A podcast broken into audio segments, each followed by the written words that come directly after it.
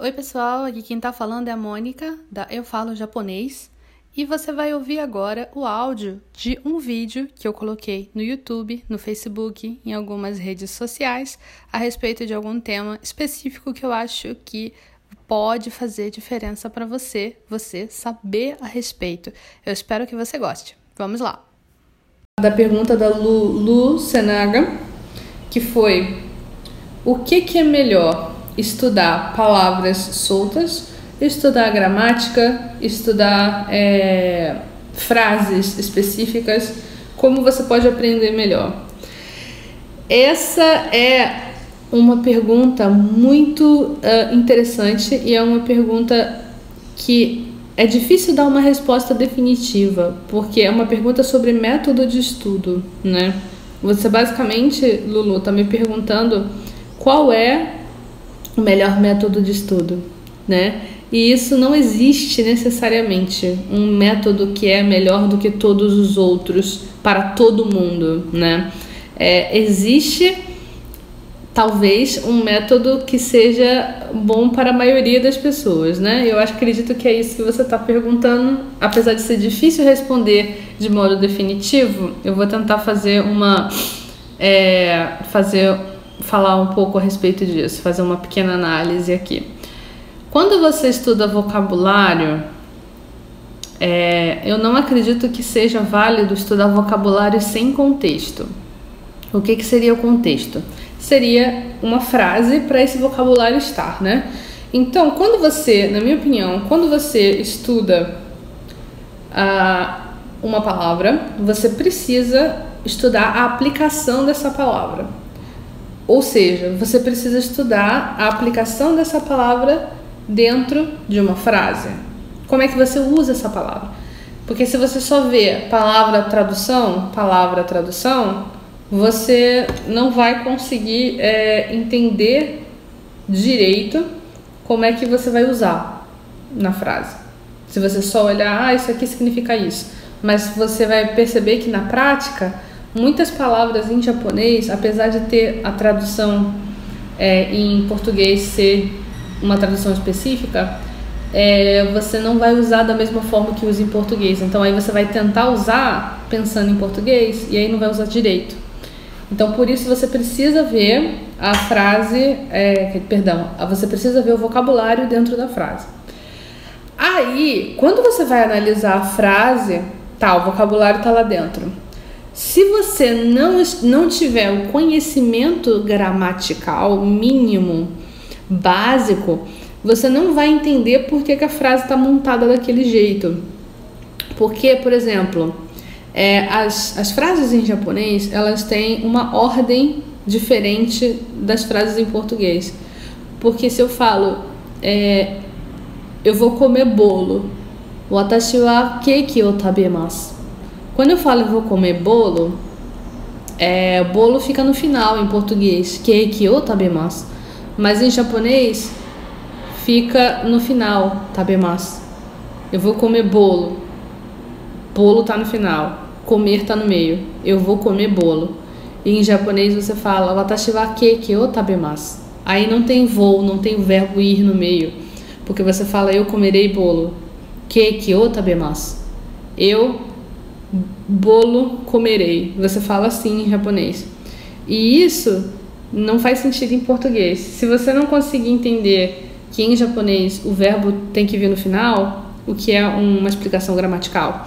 E outra, se você não entender dentro da frase o que, que é verbo, o que, que é adjetivo, o que, que é substantivo, se você não entender essas é, noções básicas de, é, como diz, conceitos dentro da língua, se você não, não, não souber, fica difícil você controlar e entender o fluxo das coisas. É que nem você querer ler um texto, esse é um exemplo exagerado, mas é que nem você querer ler um texto e não saber o som das letras. Como é que você vai ler um texto sem saber o som das letras? Como é que você vai decifrar o que está escrito ali? É, como é que você vai decifrar a frase em japonês se você não entende os componentes básicos dela? É, Muitas pessoas falam que você não precisa estudar gramática porque você não estuda gramática quando você é bebê. É, isso é uma. isso é uma frase muito nada a ver, não faz o menor sentido. Porque o aprendizado de língua materna, que é a sua língua que você aprende quando você nasce você começa a, a observar as coisas e ouvir as pessoas, o aprendizado de língua materna é um aprendizado totalmente diferente de segunda língua, de língua estrangeira. E fora isso, o aprendizado de uma criança, mesmo que língua estrangeira, por exemplo, eu estudei inglês quando eu tinha 8 anos. O, o meu aprendizado de inglês é muito diferente do meu aprendizado de japonês, porque eu aprendi inglês quando eu tinha 8 anos. Eu aprendi japonês quando comecei a aprender japonês quando eu tinha 15. E oficialmente quando eu tinha 18, na verdade, né? Eu comecei a aprender hiragana e katakana quando eu tinha, sei lá, 12, 13 anos. E só fui estudar de verdade com 18 anos. Então, é um aprendizado totalmente diferente, mas comparar com língua materna, porque língua materna, óbvio que você não estuda gramática para aprender a falar. É óbvio que não, porque você aprende como a sua língua materna. O fluxo do aprendizado no cérebro é diferente. A gente não pode aprender japonês sem estudar gramática. É impossível, tá? É impossível aprender japonês. Você tem, tem duas coisas, três coisas. Três coisas que é impossível você estudar japonês sem aprender. Isso dá até para fazer um vídeo. As três coisas que você precisa estudar para aprender, para falar japonês fluentemente. Já vejo o thumbnail do vídeo. é kanji, é cultura, por causa de todas as diferenças de modos de você falar, dependendo de com quem você está falando, etc. E gramática. São esses três pontos que você precisa estudar. Se você desistir de uma dessas coisas, você não vai conseguir aprender japonês direito. Se você não quiser estudar kanji, se você não quiser estudar gramática, se você não quiser estudar cultura, você tá ferrado. Você não, não, não consegue. Não tem como você aprender japonês direito. Você vai conseguir falar uma coisa ou outra, mas você não vai aprender direito. Essa é a questão. Né? Então, a minha resposta para isso, na verdade, é, falei um monte aqui, não sei se consegui responder a sua pergunta, é, Lulu, mas a minha resposta para isso é a seguinte: é, a gente precisa estudar gramática para poder analisar as frases, para poder aí, aí a gente poder conseguir chegar numa conclusão de como se usa as palavras tá? Porque senão a gente não vai conseguir aplicar nada. Então a real, a real é que a gente tem que estudar os pontos gramaticais. Estuda na ordem, estuda os pontos de N5, depois de N4, depois de N3. Vai devagarinho.